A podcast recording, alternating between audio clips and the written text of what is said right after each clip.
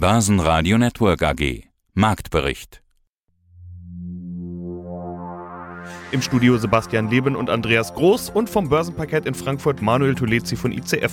Außerdem hören Sie diesmal Chef-Marktanalyst Jochen Stanzel von CMC Markets zur Frage, wann der Boden erreicht sein könnte. Geldpolitik-Experte Andreas Scholz von der DV Eurofinance Group zu den neuen Ankündigungen der Bundesregierung und den Auswirkungen auf die Inflation. Noratis CFO André Speth zum Ausblick auf die Immobilienbranche, Aventa Head of Markets Kamil Kowalewski zum Wachstumskurs trotz des schwierigen Umfelds und Focus Labs CEO Martin Kögel dazu, dass Softwarehersteller im aktuellen Umfeld nur wenig betroffen sind. Sie hören Ausschnitte aus Börsenradio-Interviews. Die vollständige Version der Interviews finden Sie auf börsenradio.de oder in der Börsenradio-App. Der DAX hat sich wieder über die 12.000 Punkte Marke gekämpft und beendet die Woche, den September und das dritte Quartal mit mehr als 12.100 Punkten. Geholfen haben schwache Einkaufsmanager-Indizes aus den USA, die Hoffnung darauf machen, dass die Maßnahmen der Notenbanken wirken und die Fed möglicherweise bald weniger restriktiv sein könnte. Die Wall Street legt zu, Europa folgt, der DAX schloss mit 12.114 Punkten und plus 1,2%. Der ATX in Wien legte plus 1,7% zu auf 2.991 Punkte. Der September endet mit einigen News. Putin verkündet den Anschluss der besetzten Gebiete in der Ukraine an Russland und erklärt in einer Rede, dass er sich in der Defensive sieht und Russland angegriffen sei. Zur Energiekrise. Die EU-Energieminister haben sich darauf geeinigt, Übergewinne von Energieunternehmen abzuschöpfen. Auf Unternehmensseite rücken die Sportartikelhersteller in den Fokus. Nike hat 22% weniger verdient, die Aktie verliert zweistellig. Adidas und Puma werden mit nach unten gerissen, genauso andere Sportartikelhersteller. DAX-Gewinner waren Vonovia, Siemens Healthineers und Zalando, Verlierer eben jene Adidas und Puma. Auch die Porsche Holding gibt am zweiten Tag nach dem Börsengang der Porsche AG weiter ab. Mein Name ist Manuel Tulizzi. Ich bin Händler für strukturierte Produkte auf dem Börsenparkett der Börse Frankfurt. Und wir unterhalten uns wieder über die Dinge, die in dieser Woche an der Börse passiert sind. Und eine der großen Angelegenheiten war ein riesengroßer Börsengang. Ich habe es genau gesehen im Hintergrund, als die Börsenschalten kamen. Da wurde Sekt ausgeschenkt. Ihr habt alle morgens schon Alkohol getrunken. Porsche, natürlich reden wir über den Porsche-Börsengang, den größten Börsengang seit 1996 in Deutschland. Manuel, wie hast du es erlebt? Ja, das war natürlich eine riesige Gaudi, Sebastian. Du hast es schon angesprochen, der größte Börsengang der 1996, also auch der größte Börsengang, den ich ja in meinem jungen Händlerdasein miterleben durfte. Sekt haben wir leider keinen getrunken. Ähm, der Börsengang hat uns hier als Derivatehändler leider nicht betroffen. Wir haben zwar seit gestern auch einige Scheine auf den Wert draußen, allerdings hatten wir mit dem IPO per se nichts zu tun. Aber dabei zu sein hier an der Börse, wir sitzen ja auch in einem dieser Tonnen direkt auf dem Börsenparkett, das waren 150 Gäste geladen, darunter unter anderem auch natürlich der CEO von Porsche, Oliver Blume, der CFO war mit dabei, Theo Weimer, der äh, CEO von der Deutschen Börse, war auch hier direkt mit am Start und hat auch eine kurze Rede gehalten. Und so waren wir mittendrin in dem Getummel des IPOs und es war fantastisch, einfach dabei zu sein. Hallo, Jochen Stanzl hier von CMC Markets. Jochen, schauen wir uns zunächst einmal gemeinsam den DAX an. Die Situation ist ja doch alles andere als rosig, DAX ziemlich angeschlagen, wie wir alle irgendwie, habe ich den Eindruck. Die Anlegerschaft ist zweigeteilt. Die einen schreien, hurra, das sind sie jetzt, die Tiefkurse, das sind die Kaufkurse. Und die anderen sagen, uh, da kommt doch eine fette Rezession auf uns zu. Also doch lieber verkaufen oder zumindest die Füße stillhalten. Was ist denn jetzt angesagt? Ja, wir sind jetzt in einem spannenden Zeitfenster. Das müsste der Markt jetzt allerdings nutzen. Wir haben tiefere Tiefs gemacht, neue Jahrestiefs ausgebildet am Dienstag unter 11.900 Punkten. Und jetzt müssen wir eigentlich ausgehen davon, als Basis für einen Anstieg erstmal einen Aufwärtsimpuls bekommen, der fehlt gänzlich bisher. Also es ist wirklich der Ansatz da, aber das Kaufinteresse ist nicht wirklich echt. Das, was wir nach oben sehen, ist immer sehr unkontrolliert. Es geht sehr steil, kurze Zeit nach oben und dann klettert und faltet sich das wieder zusammen. Das deutet eben einfach auf Short Squeezes hin von vielen, die eben leer verkaufen und auf noch tiefere Kurse setzen. Also eigentlich ist jetzt das Zeitfenster ein gutes, weil wir normalerweise heute oder am Dienstag nach dem langen Wochenende sessional ein Tief im DAX erwarten können. Das zeigt zumindest der Kursverlauf, der durchschnittliche Kursverlauf der letzten 15 Jahre. Also eigentlich ist die Zeit gut, aber es ist eben charttechnisch die Bestätigung überhaupt noch nicht zu sehen, dass da irgendwie sich ein Boden derzeit bildet. Wir haben einen intakten Abwärtstrend mit mangelndem Kaufinteresse. ein intakter Abwärtstrend mit mangelndem Kaufinteresse. Also im Grunde genommen kann man den Anlegern kaum was raten momentan, oder? Ich würde tatsächlich auf, auf diese Reaktion mal warten und auf eine saubere Bodenbildung, weil es gibt ja auch die Gefahr, dass man da in ein fallendes Messer reingreift. Und es kann niemand sagen, ob das jetzt derzeit das Tief ist oder ob es das nicht ist. Leider kann man das an der Börse nie. Es sei denn, die Situation ist vorbei und man kann das dann im Rückspiegel dann betrachten und sich dann ärgern oder entsprechend freuen. Genau um den Umstand des Bodens. Der muss jetzt abgewartet werden. Das ist wirklich das ganz, ganz Wichtige. Ich arbeite damit mit 1, 2, 3 Mustern. Andere mögen da andere Kriterien anlegen. Aber es ist halt einfach dieser Aufwärtsimpuls, der dann konsolidiert werden muss, dessen Hoch dann überschritten werden muss, um einen Boden zu bilden. Das ist derzeit nicht sichtbar. Also sind wir jetzt aus saisonaler Sicht interessant, ja, aber die Saisonalität ist ja nur ein Zyklus. Es kann auch sein, dass jetzt eben andere Ereignisse, von denen wir viele negative haben, das überlagern und wir einfach durchrauschen und niemand schert sich um die Saisonalität. Deswegen würde ich solche Erwartungshaltung, die man vielleicht aus verschiedenen fundamentalen Gründen hat, immer halt abklären mit der Charttechnik. Und da man intakten Abwärtstrend, da kann man nicht irgendwie jetzt sagen, ja, jetzt dreht's. Aber auch sonst ist einiges passiert an der Börse. Die miese Stimmung, die drückt ja schon fast. Aber zwischendrin gab es plötzlich mal einen Wendepunkt. Alles ist hochgegangen. Wall Street, DAX, äh, überall plötzlich Freudensprünge, will ich fast sagen. Und natürlich war die Notenbank mal wieder schuld. Diesmal war es die Bank of England. Mir hat gestern ein äh, Volkswirt gesagt, das ist jetzt kein QE, das ist auch kein QT, das ist QC, Quantitative Confusion. Also irgendwie alle verwirrt. Äh, hat ja auch nicht lange angehalten. Bank of England, äh, was war da los?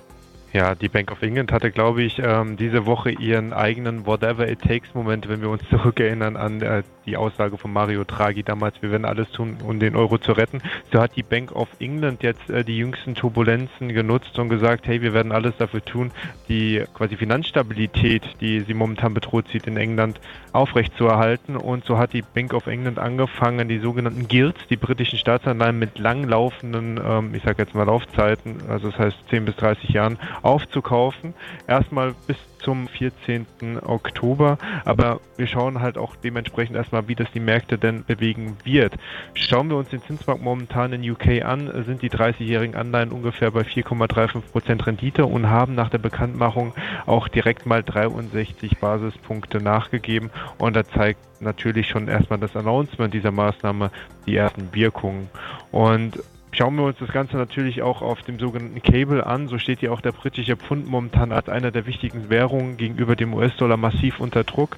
Und so will natürlich auch die Bank of England schauen, dass dieser, ich sage jetzt mal Abwärtstrend, auch äh, ein Stückchen gestoppt wird. Und da sind wir mal gespannt, äh, ob denn diese ganzen Maßnahmen und Announcements dann am Ende des Tages auch wirklich Früchte tragen werden.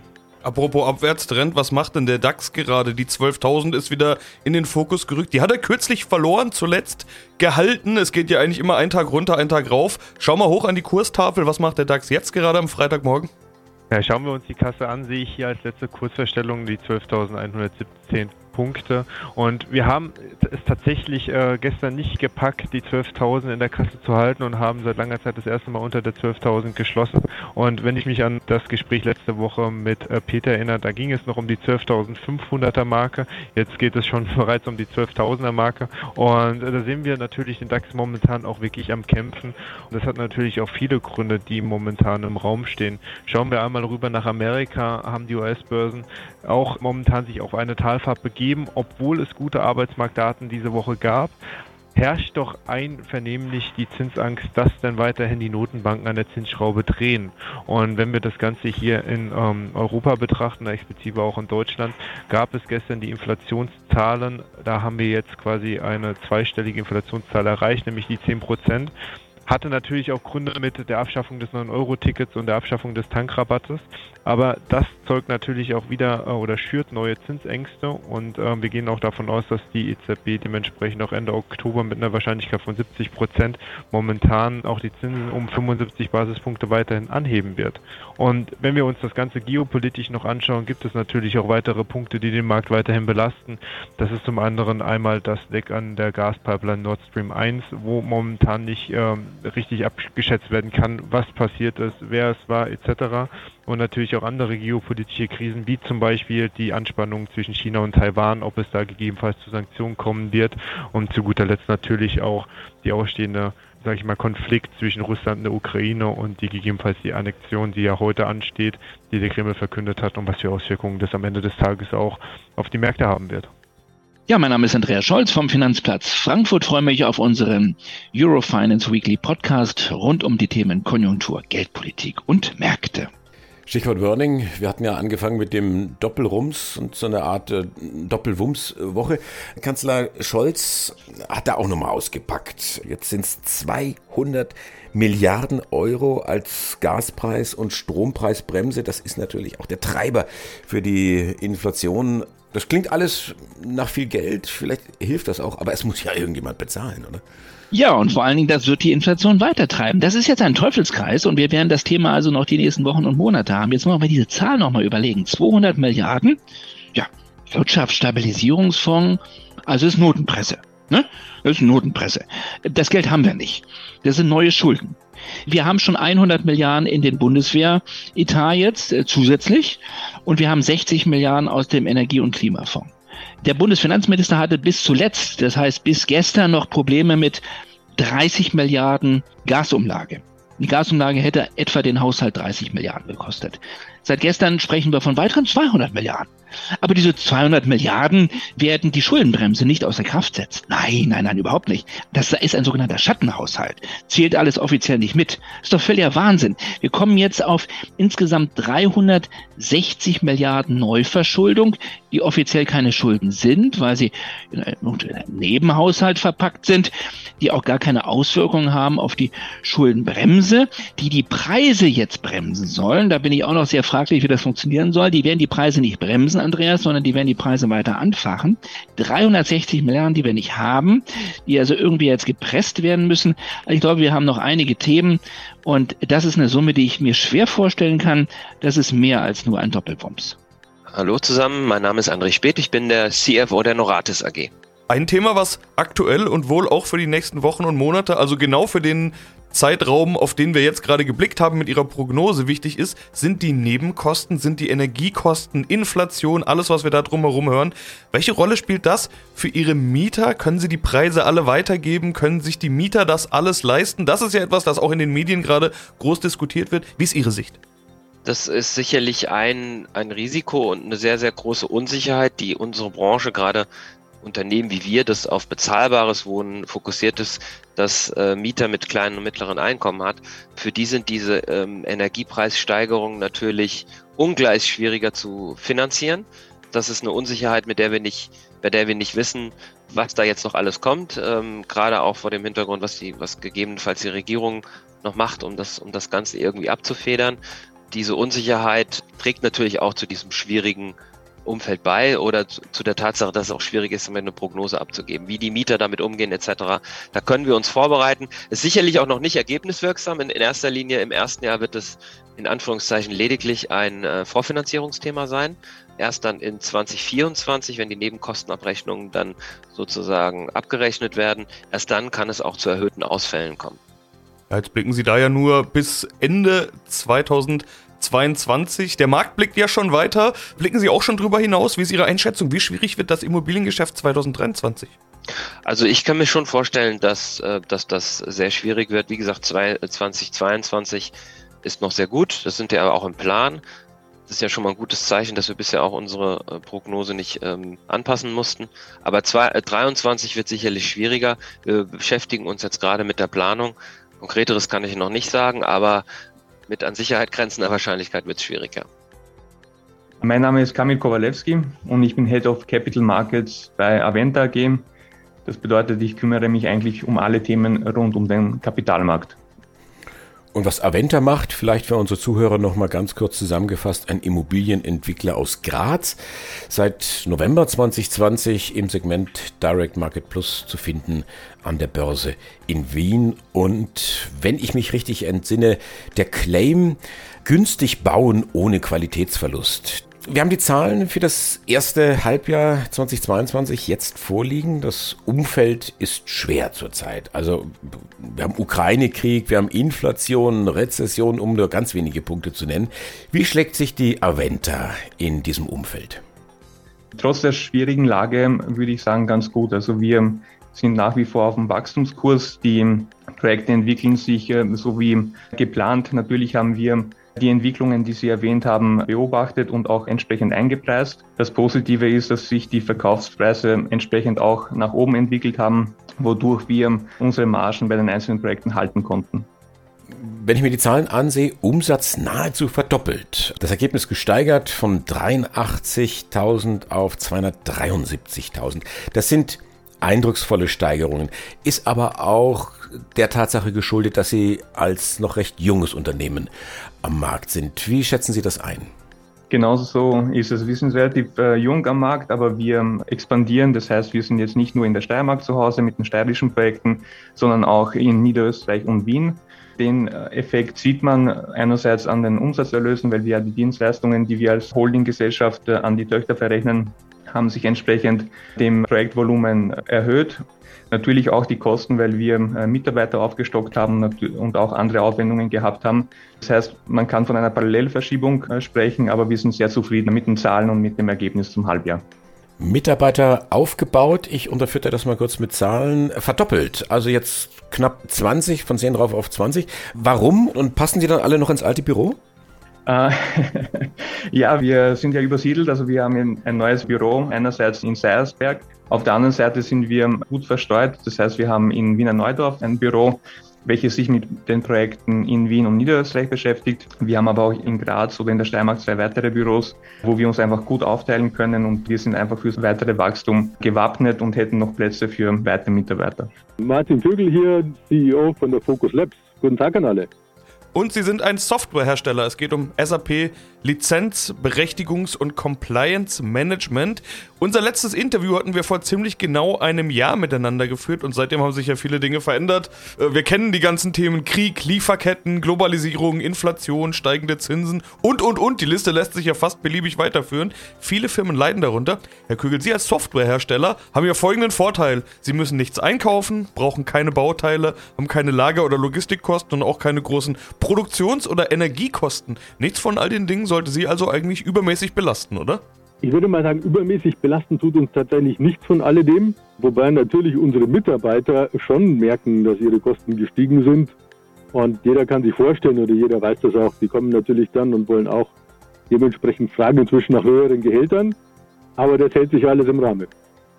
Ja, dann sind wir schon beim Thema Fachkräftemangel, wenn Sie gleich schon die Mitarbeiter ansprechen. Das ist ja ein, gerade in der Softwarebranche, dafür dann aber ein ganz großes Thema, gute Leute zu bekommen. Man geht auch davon aus, dass selbst wenn jetzt eine Rezession kommt, gerade in der Branche es eher nicht zu Entlassungen kommt, man im Zweifelsfall lieber die guten Leute hält, sonst sind die nämlich auf der anderen Straßenseite beim Wettbewerb plötzlich angestellt. Wie gehen Sie mit Ihren Mitarbeitern um? Bekommen die jetzt alle diesen Inflationsausgleich? Suchen Sie Mitarbeiter? Wie betrifft Sie der Fachkräftemangel gerade? Wie ist die Personalsituation?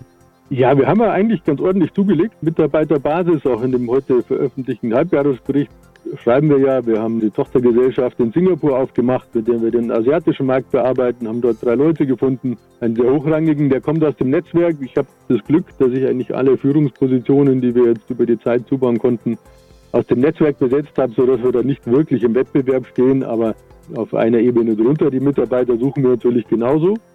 Und man merkt tatsächlich weltweit, dass es ein Kampf um die Ressourcen ist. Bis jetzt haben wir uns da ganz gut geschlagen. Wir haben auch in den USA Vertrieb zugebaut. Und auch gerade dort ist natürlich der, der Mangel an gutem Personal hoch. Und alle haben ja gehört, the big quit. Heißt aber auch, dass sich natürlich viel dreht und dass man als Newcomer auch Chancen hat, dort zu kommen.